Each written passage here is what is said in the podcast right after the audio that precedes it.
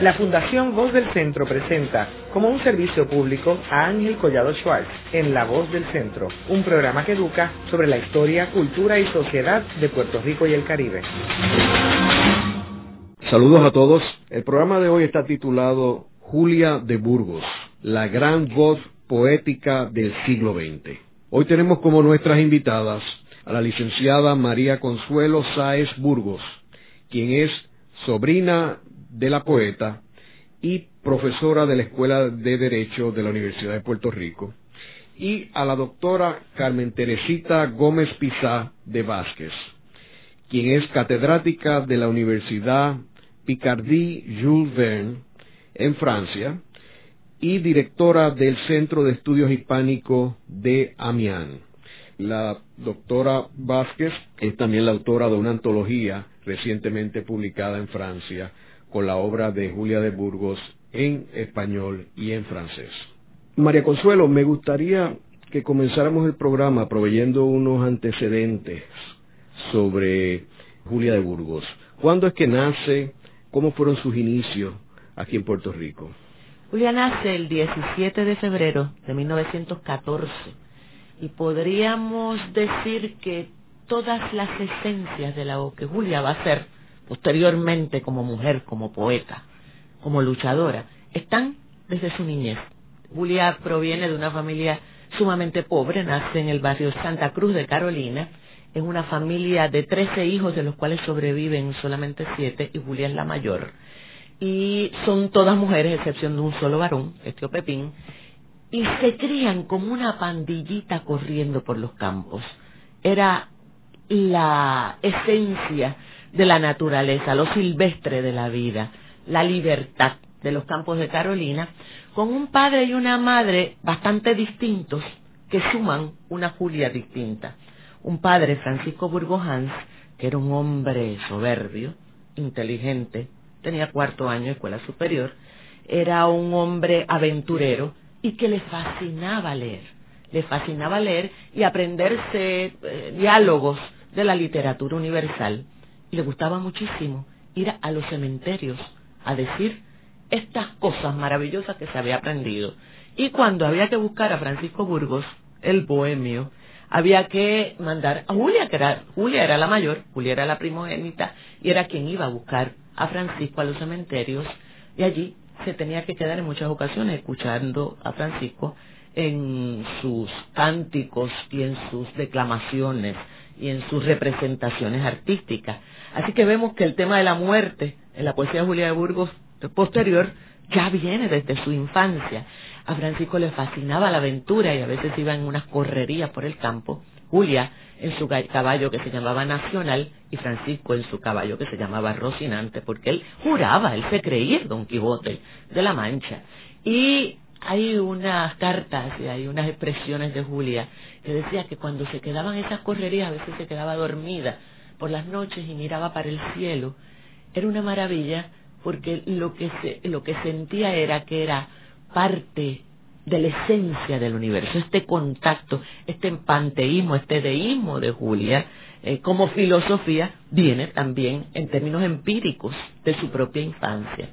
Por otro lado, Paula García, que era la madre, era esta mujer maravillosa, de, de estos héroes anónimos de la patria, una mujer con una extraordinaria sensibilidad, una luchadora, que era quien realmente llevaba a esta familia hacia adelante, y es quien fomenta en Julia esa fecunda imaginación, esa alimenta esa sensibilidad y el amor por el Río Grande de Loíza. Cerca de la casa había una quebrada que se llama Pozo Hondo y la quebrada Limones y entonces ella llevaba a Julia a bañarse desde pequeñita y eran afluentes del Río Grande de Loíza y la enseñó a nadar allí y Julia se quedó toda la vida con el enamoramiento del Río Grande de Loíza y la madre hacía historias sobre las aguas del río Grande y le decía que ahí debajo vivían príncipes, sirenas, reyes, reinas. Y Julia, que tenía esta imaginación fecunda, alimentada con estas historias que le hacía la madre, llegaba al agua y entonces inventaba sus propias historias. Terminaba de bañarse en las aguas del río Grande y salía, dicen, a secarse a sol y viento parecía un pececito nadando en el agua. Salía, se trepaba en un árbol y dicen que empezaba a mover sus manos para que el sol, el viento, la secara. Y dicen que ahí parecía una mariposa. Y entonces empezaba a decir sus primeros versos y los campesinos le hacían rueda y decían qué mucho disparate bonito, dice esa nena. Qué sabios los campesinos no pudieron ubicar lo que es la poesía.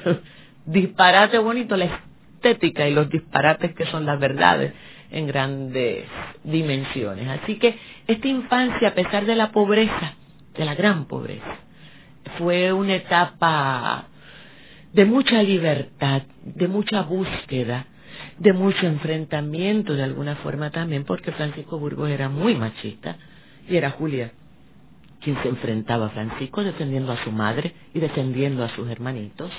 Era Julia también la que se tiraba con la madre a vender los frutos que cultivaban en la finca y llegando al pueblo de Carolina, que en aquel momento era distante, pero iban a caballo, ahí empezó a estar en contacto con los pobres, no del barrio, ya los pobres del pueblo, y empezó a sentir las luchas de los pobres tratando de vindicar su situación económica y social.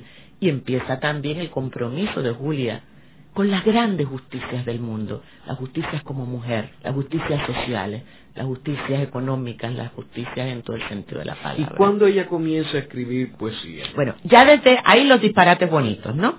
Y entonces ahí pasan a vivir, eh, bueno, viven un tiempito en Loíza, pero después vuelven a Carolina, entonces pasan a Río Piedras, como pasan muchísimos puertorriqueños, y llegan a donde está actualmente ubicado el monte, el condominio del monte, que eso era eh, la invasión de terreno de la época.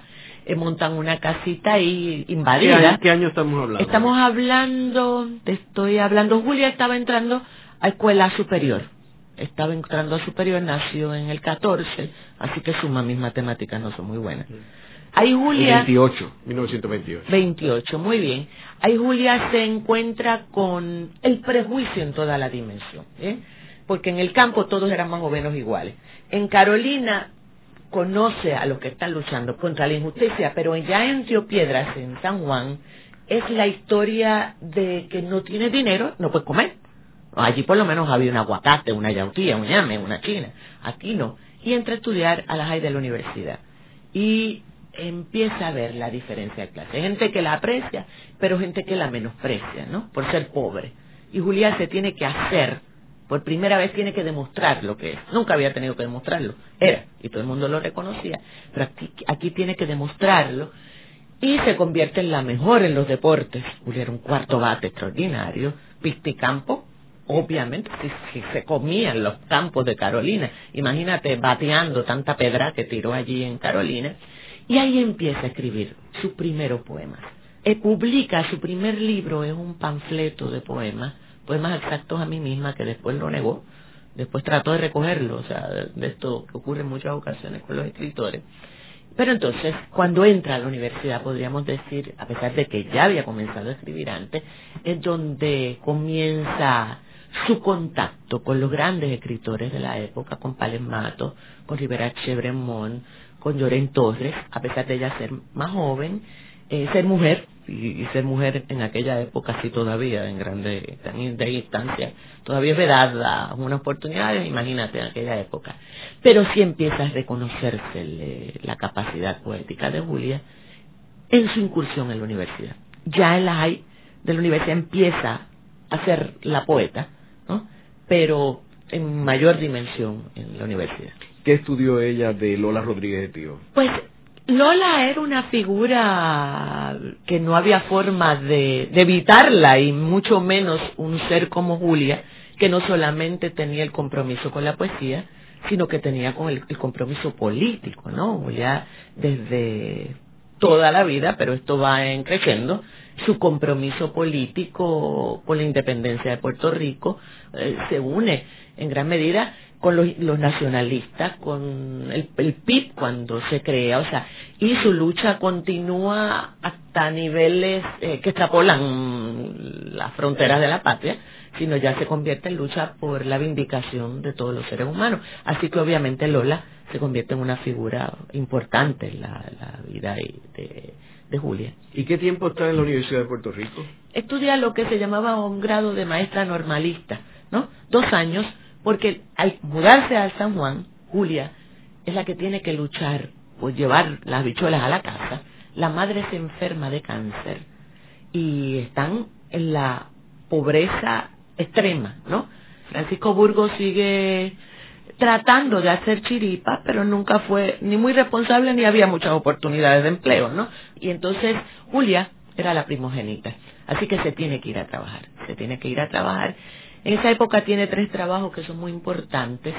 Uno es en la prera, ayudando, asesorando a los padres, a las madres sobre alimentar a los niños. Ese trabajo le gusta porque tiene que viajar por la isla y el contacto con las niñas siempre le gustó trabaja como maestra, este le fascinó también, en el barrio Cedro Arriba de Naranjito, es allí donde escribe el Río Grande de Loíza.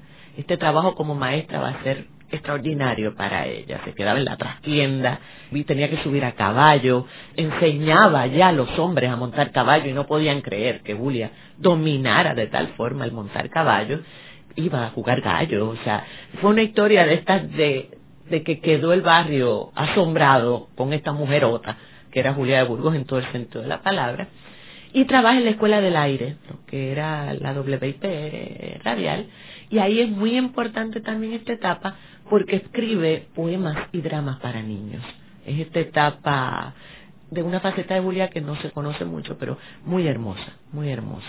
¿Y existen algunos de esos escritos? Existen, sí, sí, existen algunos pocos, pero creo que se podrían conseguir, se debe hacer algún trabajo para tratar de conseguirlos. Quedan, pero yo creo que hay más, que se pueden conseguir más. ¿Y luego qué hace ella? Durante esa época, ella se casa con Rubén Rodríguez Bocham, es su primer esposo, independentista, locutor de radio.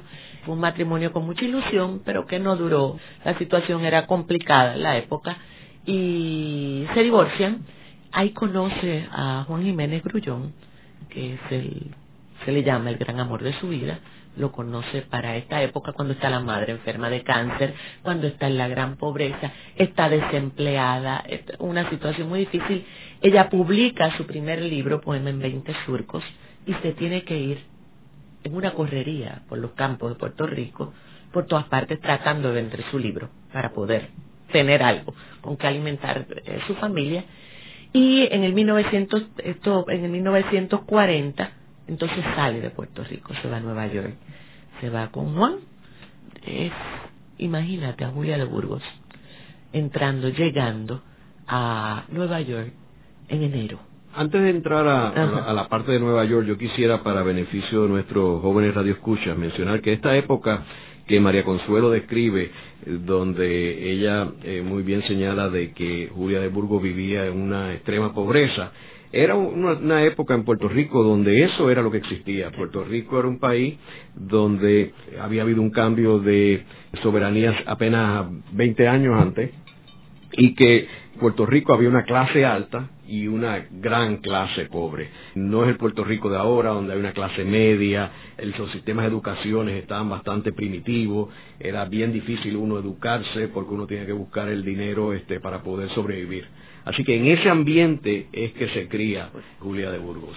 Y si a eso le añadimos la persecución política, obviamente exacerba la situación de pobreza y de... También porque esto es los tiempos también donde entra la, es más bien la antesala de Pedro Albizu Campos cuando va con las huelgas en las haciendas y defendiendo a los trabajadores. Era un tiempo bastante complicado porque durante estos 20 años primero en realidad hubo un gran silencio en Puerto Rico, desde Betance hasta Albizu Campos era un gran silencio. Hacemos una breve pausa y luego continuamos con la voz del centro.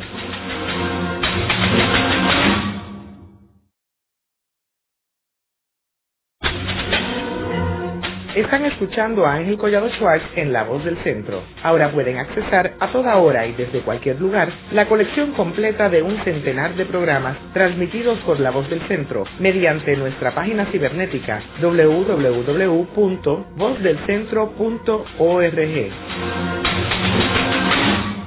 Continuamos con el programa de hoy titulado Julia de Burgos, la gran voz poética del siglo XX.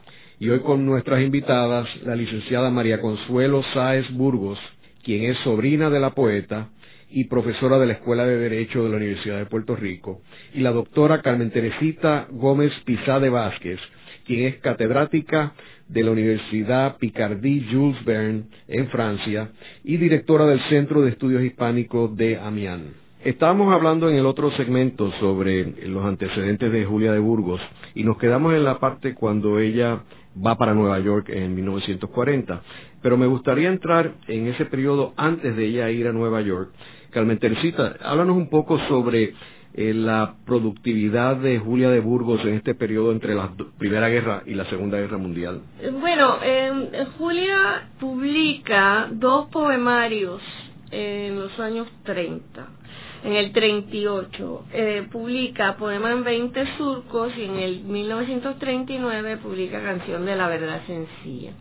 En esos poemas uno ve verdaderamente la, la, calidad de la poesía de Julia. Julia, que es extremadamente moderna, inclusive lo que se podría decir de las vanguardias, que innova como nadie, eh, yo diría, o como muy pocos de su generación en América Latina, sobre todo como mujeres únicas en ese sentido. Julia parte de eh, un conocimiento de la, de la poesía clásica. Eso es muy interesante saberlo. Como los grandes poetas, todos ellos se nutren del siglo de oro, se ve porque Julia es capaz de hacer endecasílabos y alejandrinos, etcétera, ¿no? O sea, y va conociendo toda esta poesía, la poesía romántica, etcétera, y entonces a partir de ese conocimiento que ella va a romper con lo ya establecido y a innovar. En otras palabras, Julia, eh, ¿qué es lo que hace?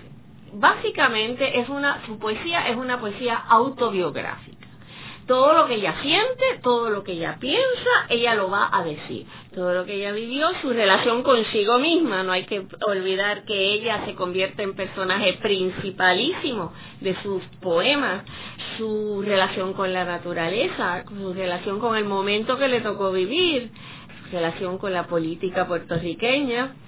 Y entonces hace, escribe unos poemas en los cuales ella como que rompe con todos los patrones establecidos y es ese rompimiento que se ve, que se palpa en sus poemas, lo que hace de ella una voz única, yo diría, porque es una avanzada, no le tiene miedo a romper con el canon, con lo ya establecido. Para mí la modernidad de Julia viene de ahí. O sea, Julia para mí es, bueno, primero que es una gran historia de amor la que yo tengo con su poesía y la he tenido desde que era muy joven, pero es sobre todo eh, esta manera de innovar la concepción misma de la poesía. Todos los temas son posibles y todos los estilos son posibles para escribir poesía. Yo he trabajado mucho la poesía, por ejemplo, de Neruda, yo hice mi tesis sobre un poeta surrealista, que ya ellos rompían con todos los cánones, ¿no? Y, y lo que me, lo que me interesa, Julia, es justamente esto, pero sin perder la sensibilidad hacia la poesía. Ella puede escribir sobre el panamericanismo, sobre temas que en principio son duros de abordar porque son temas políticos, pero siempre existe un lirismo en ella. Se sabe manejar la, la imagen con una flexibilidad única. Yo creo que el coloquio que hubo en Amiens en mayo del año pasado, una de las cosas más hermosas que hubo fue el hecho de que eh, los eh, poetólogos franceses, los especialistas de poesía latinoamericana de Francia, veían justamente esa innovación, eh, e-, ese verso que corre como un río, como su río, ¿no? Eh, era una maravilla. Y como dijo un, un bueno, yo lo había dicho antes, pero yo soy puertorriqueña, ¿no? Pero como dijo Hervé Lecor de la Universidad de la Sorbona, lo increíble es que habla, ella aborda temas, por ejemplo, temas políticos directamente, temas comprometidos en una época en que ni en Europa ni en América las mujeres se expresaban de esa manera. ¿Y cómo tú diferenciarías el estilo o el tipo de poesía de Julia de Burgos antes de Nueva York versus después de Nueva York? ¿Hay alguna diferencia? Bueno, yo creo que en la obra de Julia hay una unidad, como casi todos los grandes poetas. O sea, eh, Neruda igual, o sea, Neruda, uno para terminar el último Neruda empieza por el, el primer Neruda, eh, por el primer Neruda se establecen los temas, ¿no? Y en el, en, el caso de Julia es, es lo mismo. Lo que puede suceder es que a medida que ella va madurando en la selva neoyorquina, la poesía es más dura, eh, no en su imagen, sino en los sentimientos que va expresando.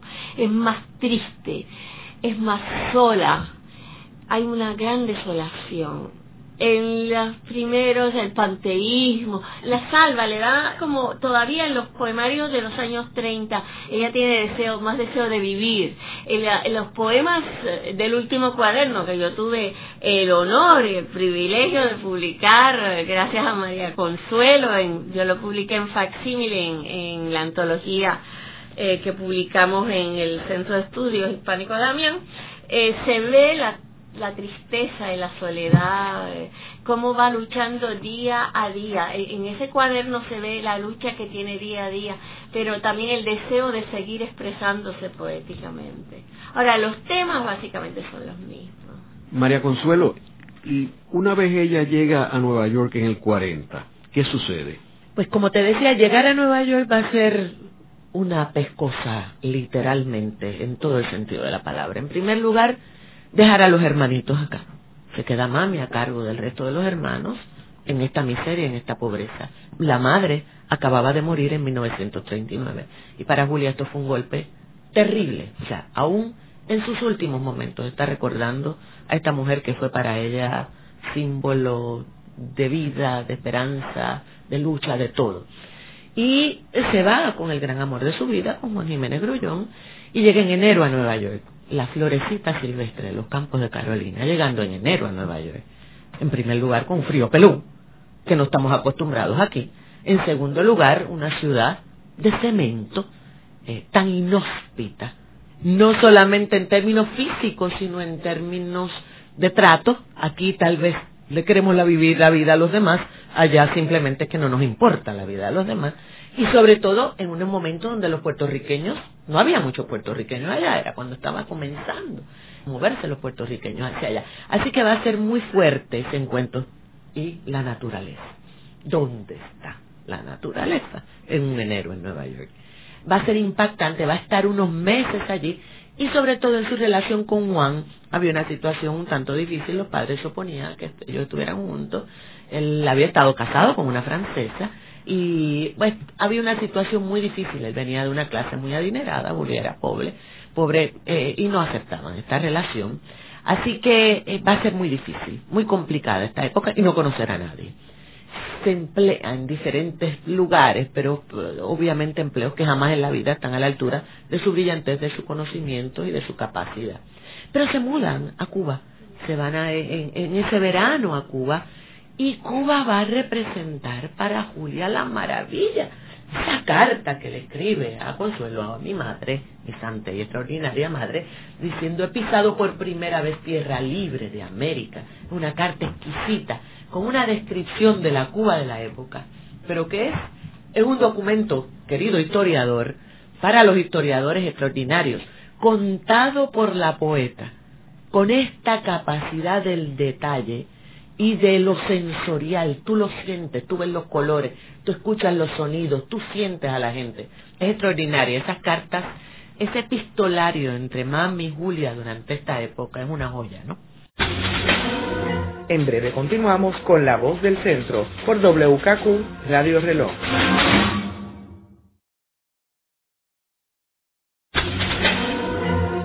De regreso con Ángel Collado Schwartz en La Voz del Centro, presentado como un servicio público de la Fundación Voz del Centro.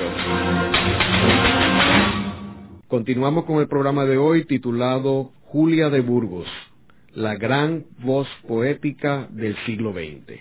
y hoy con nuestras invitadas, la licenciada María Consuelo Sáez Burgos, quien es sobrina de la poeta y profesora de la Escuela de Derecho de la Universidad de Puerto Rico, y la doctora Carmen Teresita Gómez Pizade Vázquez, quien es catedrática de la Universidad Picardie Jules Verne en Francia y directora del Centro de Estudios Hispánicos de Amiens. Eh, María Consuelo, en el segmento anterior estábamos hablando de la llegada de Julia de Burgos a La Habana, Cuba. Háblanos un poco más sobre esa visita de ella y cuánto tiempo estuvo ella allí en Cuba. Interesantísimo, porque Julia llega, enseguida se matricula en la Universidad de La Habana, y si tú llegas a ver el carnet de estudiante de Julia, tenía una clase de craniografía, tenía una clase de griego, tenía clase de álgebra, tenía la, ella quería devorar el mundo a través de sus clases y lamentablemente su situación nuevamente económica, su situación complicada en términos de la relación con Juan, no le permiten completar ese sueño de estudio, pero la experiencia en Cuba va a ser exquisita, con toda la hibridez que representa, pero va a ser exquisita de crecimiento y de conocimiento.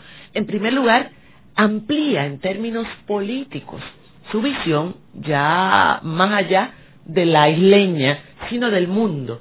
Además, en términos literarios, conoce a grandes escritores de la época como Marinello, Juan Bosch, Neruda, los cuales también le permiten ampliar la gama de contacto directo con grandes escritores y la Cuba efervescente de ese momento, o sea, y Juan que era una persona muy culta, muy ilustrada y que también le permite eh, la entrada en círculos de mucho mucho interés intelectual y político, ¿no? Así que va a ser una etapa muy complicada, muy sufrida, pero maravillosa.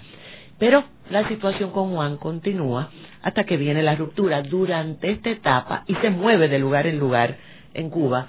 Pero viene la ruptura. Durante esta época escribe el libro El Maritu.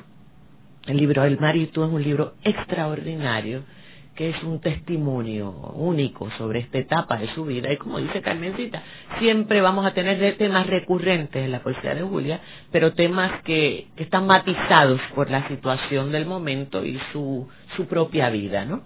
Y este regreso a Nueva York va a ser terrible. Yo siempre he dicho que este comienza el suicidio paulatino de Julia mucha gente dice que Julia vivió una vida trágica. Yo creo que es una tragedia que alguien diga que Julia vivió una vida trágica, porque una persona que vive una vida trágica jamás puede parir la poesía que Julia fue capaz de parir. Julia vivió una vida intensa, sumamente intensa, y fue capaz de gozarse las alegrías hasta las máximas consecuencias y sufrirse las tristezas hasta las máximas consecuencias también.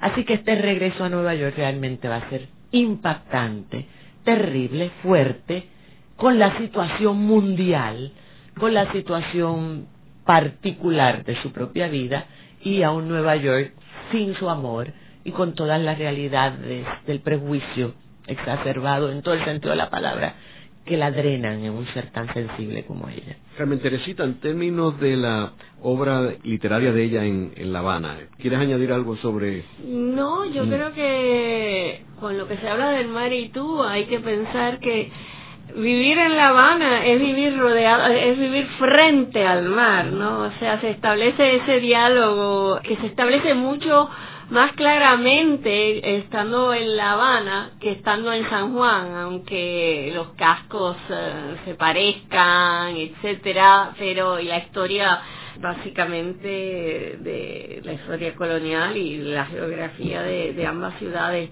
y tiene muchos parecidos, pero en San Juan no, no hay ese contacto con el mar que puede hacer que ella termine escribiendo los poemas que escribió verdaderamente eh, en una ciudad en que, La Habana con el malecón prácticamente está estragada por el por el mismo mar, ¿no? O sea, y a mí me da la impresión de que por eso ella se aleja más de una de imágenes de la naturaleza eh, verdores ríos etcétera y se afinca más con este choque no el mar y tú, no, o sea, ella misma, ¿no? Ella se ve a sí misma. Ella siempre se va a cantar, o sea, eso, para mí eso es lo más hermoso, esta biografía perenne. Por eso yo la comparo mucho con Neruda, porque eh, es el otro gran poeta eh, autobiográfico de América, ¿no? Eh, y ella siempre se va a cantar a sí misma, ¿no? Al menos yo lo veo así. ¿Y por qué deja Cuba y se va para Nueva York? Él termina la relación con Juan, termina la Pues por esa razón. Sí, sí, él le paga el pasaje y te vas. Eh, ¿Pero por qué se va a Nueva York y no regresa a Puerto Rico? Es una pregunta extraordinaria que me hace todo el mundo, pero yo entiendo que Julia siempre aspiró a lograr su sueño, siempre quiso regresar a Puerto Rico mejor de lo que se había ido. Y ese momento no llegó. Y eso lo vamos a ver también en Nueva York. Y quería traerte algo. Quiero insistir en que no vieran a Julia como un ser patético y trágico. Julia tenía además un sentido del humor extraordinario. Hay una carta que le escribe a mami de que eh, va con Juan, a, con Juan a Santa Clara y dice que un grupo de damas le hizo honores. Le dijeron que ya tenía tipo oriental y entonces Julia dice en la carta que, bueno, ella estaba lo más emocionada, que ella entornó los ojos para parecer más oriental, que caminó casi en brinquitos para parecer más oriental, y que cuando termina la conferencia le dice a Juan, mira, estas damas me dijeron que yo tenía tipo oriental. Y él le dice, pero ¿de qué tú hablas, Julia? Si están hablando del Oriente Cuba. O sea, que Julia creía que era de Oriente, ¿no? Así que Julia tenía esta chispa, esta o sea, no podemos desvincularla de esta realidad de mujer, de ser humano, y con una gran chispa eh, y, e ingenio, ingenio. O sea, cuando vivía en Puerto Rico se metía en un lugar, en una, eh, había un lugar donde había servicio fúnebre y daban servicio así como extrasensoriales, por no mencionar eh, sectas religiosas, y entonces ella empezaba, necesito comer, tráiganme comida, simulando voces de muertos, o sea, para que le trajeran comida, o sea, su ingenio poético lo utilizó en gran medida para sobrevivir y para compartir y para socializar. Cuán poeta, cuán maravillosa y con, con estos contactos con el mundo, ¿no? Así que, bueno, regresa a Nueva York con una gran tristeza, con un gran dolor, con un gran dolor. ¿Y qué hace allí? Allí trabaja en pueblos hispanos, escribe para, eso le gustó mucho, fue trabajar un poco como, como periodista, eh, haciendo entrevistas a diferentes personas y entrevistas variadas, pero ese fue de los mejores trabajos, muchos trabajos simples, sencillos, de, de secretaria, diferentes tipos de trabajos que realmente no estaban a la altura de su capacidad, ni su preparación, ni su intelecto. Por otro lado, se une a un movimiento político de lucha eh, a favor de los puertorriqueños en Nueva York. Eso sí vamos a ver que va a ser significativo e importante en su vida, además de hacer muchos recitales. Julia empieza a ser reconocida como poeta en Nueva York, comienza a ocupar unos espacios como poeta, ¿no? Y, y empiezan a recibirse voces en Puerto Rico de Julia. Los intelectuales sí conocían a Julia, pero más allá de los intelectuales, pues todavía, acuérdate que aquí hay que morirse y triunfar en el extranjero para poder eh, ser reconocido, ¿no? Así que Julia todavía ninguna de las dos, ¿no? Pero eh, ya empieza Julia a adquirir nombre, ¿no? Empieza a sonar Julia. Pero Julia en su situación emocional, su situación de soledad y esta sensibilidad donde se acumulan los grandes dolores, en la situación de Puerto Rico, su pobreza, su miseria, la muerte de la madre, el prejuicio social, el prejuicio racial, el prejuicio político, el prejuicio en todas las el prejuicio como mujer, el no poder tener hijos, las guerras terribles, el haber dejado los hermanitos acá. No aguanta, ¿no? Su sensibilidad no aguanta tanto dolor y eh, se convierte en una persona alcohólica sigue siempre luchando por su vida. Durante esta época se casa con Armando Marín, es un puertorriqueño de Vieques, donde trata de rescatar la vida. Este, él es de una familia viequense, esto a ella le impresiona muy bien, le gusta mucho, se identifica mucho con Vieques. Pero no, no resulta, no resulta la relación. Es interesante que es en Cuba que escribe el poema Para mi muerte y Dadme mi número que son dos poemas premonitorios en términos de su muerte. Lo escribe en Cuba y describe exactamente cómo van a ser los acontecimientos de su muerte, ¿no? Y estamos hablando de que todavía no ha regresado a esta última experiencia de Cuba, que va a ser mucho más complicada. Aquí se trata de que Julia regrese, obviamente mami estaba en la inmensa pobreza, aquí también, ¿no? y tratando de que Julia viniera, pero obviamente con las dos pobrezas sumadas, ¿no? Y Julia diciendo, vuelvo, quiero volver, pero cuando llegaba el momento de la verdad, no regresaba, no regresaba, no, quería estar mejor, quería estar O sea, ella nunca regresó a Puerto Rico. No regresó más. Desde ese 1940, Julia no regresó a Puerto Rico. Y del 42 se constituye en Nueva York hasta que muere en hasta 53. Que muere en 53. Eso es. Y van a ser años complicados ya en las últimas etapas. Va a estar eh, de hospital, en hospital. Eh, inclusive conocí una persona que me dijo que encontraron labrado en uno de los hospitales unos, unos versos de Julia. Pero aún así, si tú lees las cartas, como ella por encima de ella misma. Así que, y lo mismo que ves en la poesía lo ves en las cartas. O sea, a pesar de este gran dolor, de esta gran situación que se suma, Julia no dejó de luchar. Julia era luchadora y siempre vas a ver un hálito de esperanza en algún recoveco de la poesía. ¿no? Sí, sí, eso. ¿Quieres añadir algo, Carmen Teresita? Sí, bueno, eh, hablando sobre todo de los últimos años, el carnet que, eh, el, el, cuaderno que publicamos muestra un proceso, yo diría, de desintegración de ella, siempre haciendo poesía de rigor, pero el carnet revela el proceso que iba pasando. Al principio, estos poemas se ven muy, copiados, en otras palabras, se ven poemas trabajados, lo que aparece en el cuaderno ya son versiones finales, se ve porque están muy limpias, están muy ordenadas. Luego, a medida que va pasa, van pasando los días y, y las semanas, en estos son 39, 38, 39 páginas de, poemas, eh, la escritura se pone más desordenada, cambia de la pluma al lápiz, los borrones son mayores, los versos son más irregulares, eh, y se ve el drama que está viviendo, ¿no? O sea, es que es imposible, yo vuelvo a insistir, no asociar eh, la vida de ella con lo que ella escribe, con sus poemas a veces, por ejemplo, hace versos largos, largos, largos que no le caben, entonces los vuelve a poner, trata de arreglarlos. Y es una verdadera tristeza verla como está luchando consigo misma.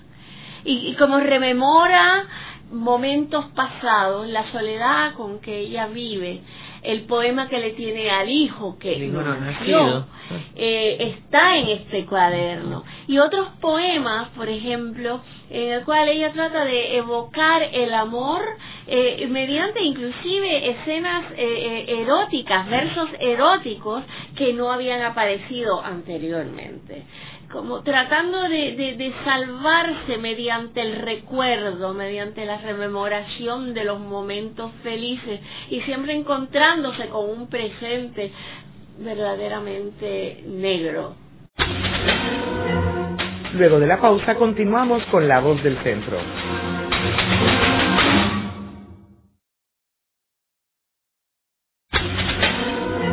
Continuamos con la parte final de La Voz del Centro con Ángel Collado Schwartz. Pueden enviarnos sus comentarios o sugerencias a través de nuestra página cibernética en www.vozdelcentro.org.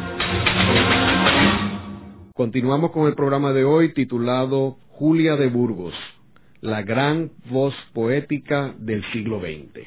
Y hoy con nuestras invitadas, la licenciada María Consuelo Sáez Burgos, quien es sobrina de la poeta, y profesora de la Escuela de Derecho de la Universidad de Puerto Rico, y la doctora Carmen Teresita Gómez Pizade Vázquez, quien es catedrática de la Universidad Picardie Jules Verne en Francia y directora del Centro de Estudios Hispánicos de Amiens. Carmen Teresita, en Puerto Rico muchas personas dicen que las dos grandes poetas de Puerto Rico son Lola Rodríguez de Tío y Julia de Burgos.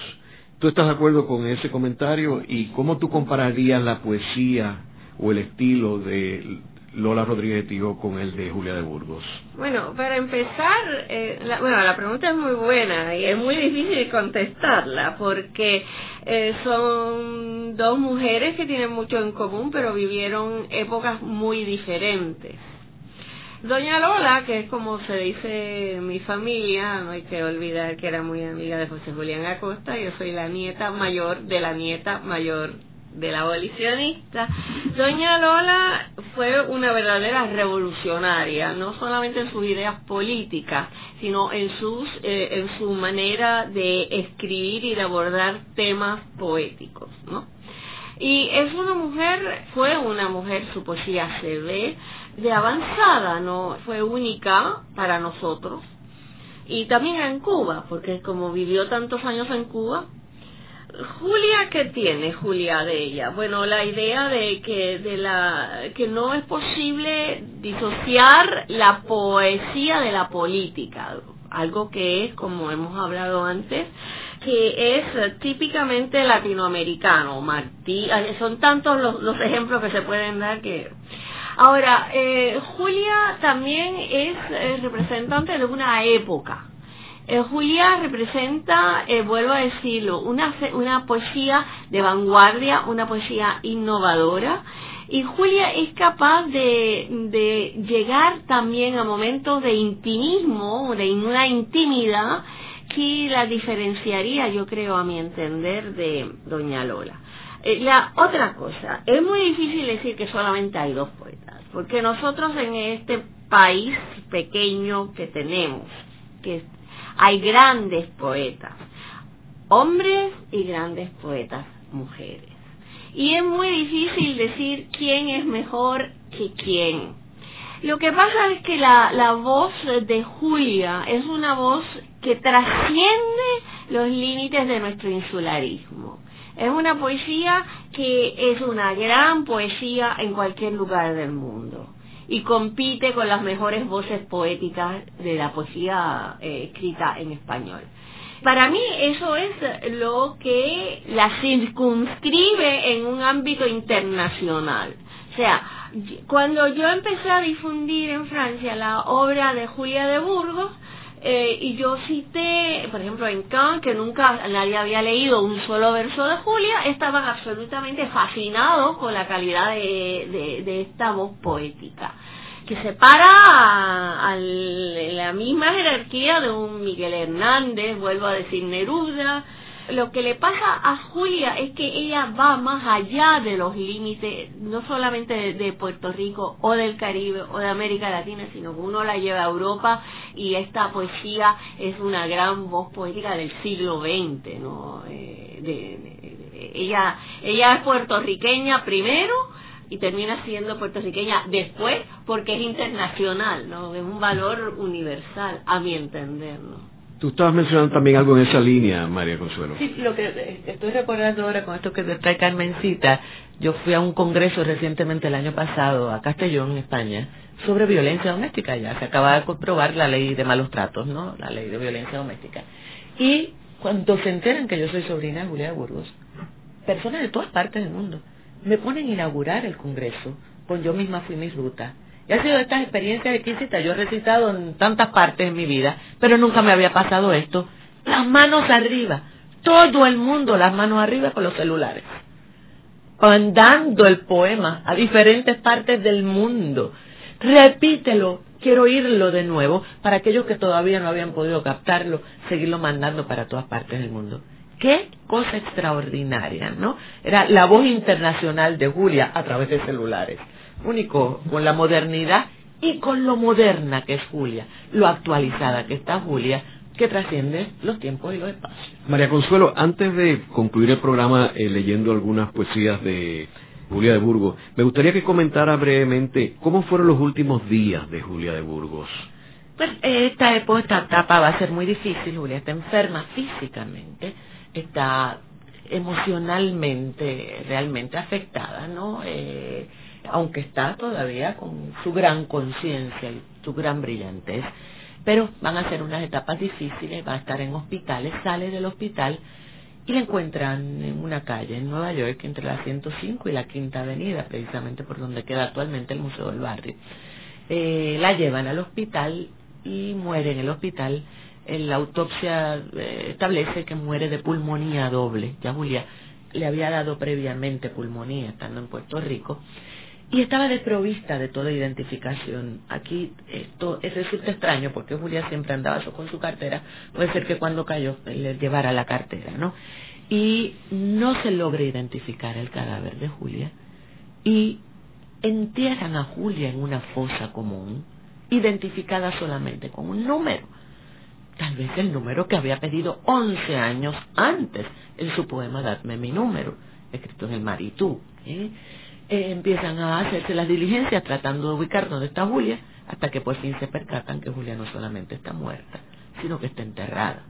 Y se hacen las diligencias para que Julia llegue a Puerto Rico y muere, como dice también, exactamente, exactamente como dice en su poema premonitorio, morir el poema para mi muerte, ante un anhelo. ¿Y está enterrada ahora? Y está en Puerto Rico, se enterró en el, en el, en el cementerio de Carolina, pero en el año 90 se hizo este mausoleo extraordinario en el pueblo de Carolina, donde fueron trasladados sus restos, que es realmente todo el parque de Carolina, y es el mausoleo en honor a Julia, que tiene la hermosura, la belleza de lo que es Julia, con la sencillez de lo que representa Julia y allí se hacen actividades culturales, se hacen actividades de música, de poesía constantemente, así que Julia debe estar muy regocijada por ese espacio hermoso eh, de homenaje que le ha hecho el pueblo de Carolina y este pueblo. María Consuelo, léenos algo de la obra de Julia de Burgos. Río Grande Loíza es este poema escultural, es una escultura, no, eh, una monumental eh, vamos a leer algo de este poema, pero muy largo, así que eh, tenemos poco tiempo y leemos varios estrofas de uno y después de otro. Río grande de Loíza, alárgate en mi espíritu y deja que mi alma se pierda en tus riachuelos para buscar la fuente que te robó de niño y en un ímpetu loco te devolvió al sendero. Enróscate en mis labios y deja que te beba para sentirte mío por un breve momento y esconderte del mundo y en ti mismo esconderte y oír voces de asombro en la boca del viento. Río grande de Loíza, mi manantial, mi río, desde que alzóme al mundo el pétalo materno, contigo se bajaron desde las rudas cuestas a buscar nuevos surcos mis pálidos anhelos y mi niñez. Y mi niñez fue toda un poema en el río y un río en el poema de mis primeros sueños. Dice Julia en el poema para mi muerte. Morir.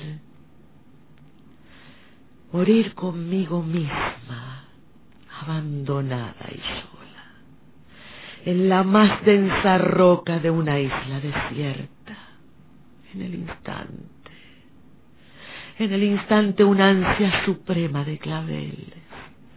Y en el paisaje un trágico horizonte de piedra, mis ojos todos llenos de sepulcros de astro. Y mi pasión tendida, agotada, dispersa, mis dedos como niños viendo perder la nube.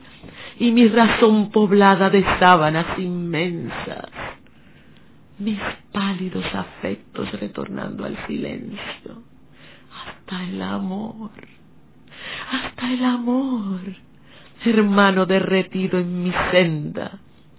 Mi nombre destorciéndose amarillo en las ramas y mis manos crispándose para darme a las hierbas.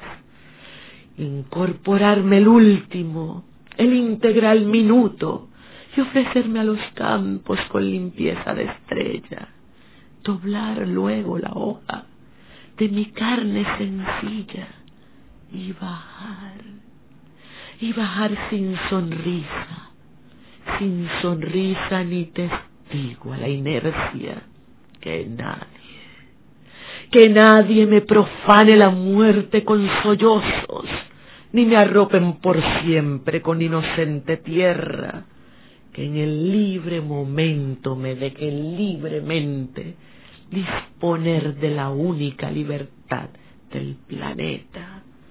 Con qué fiera alegría, con qué fiera alegría comenzarán mis huesos a buscar ventanitas por la carne morena, y yo dándome, dándome, feroz y libremente al intemperie y sola rompiéndome cadenas. ¿Quién podrá detenerme?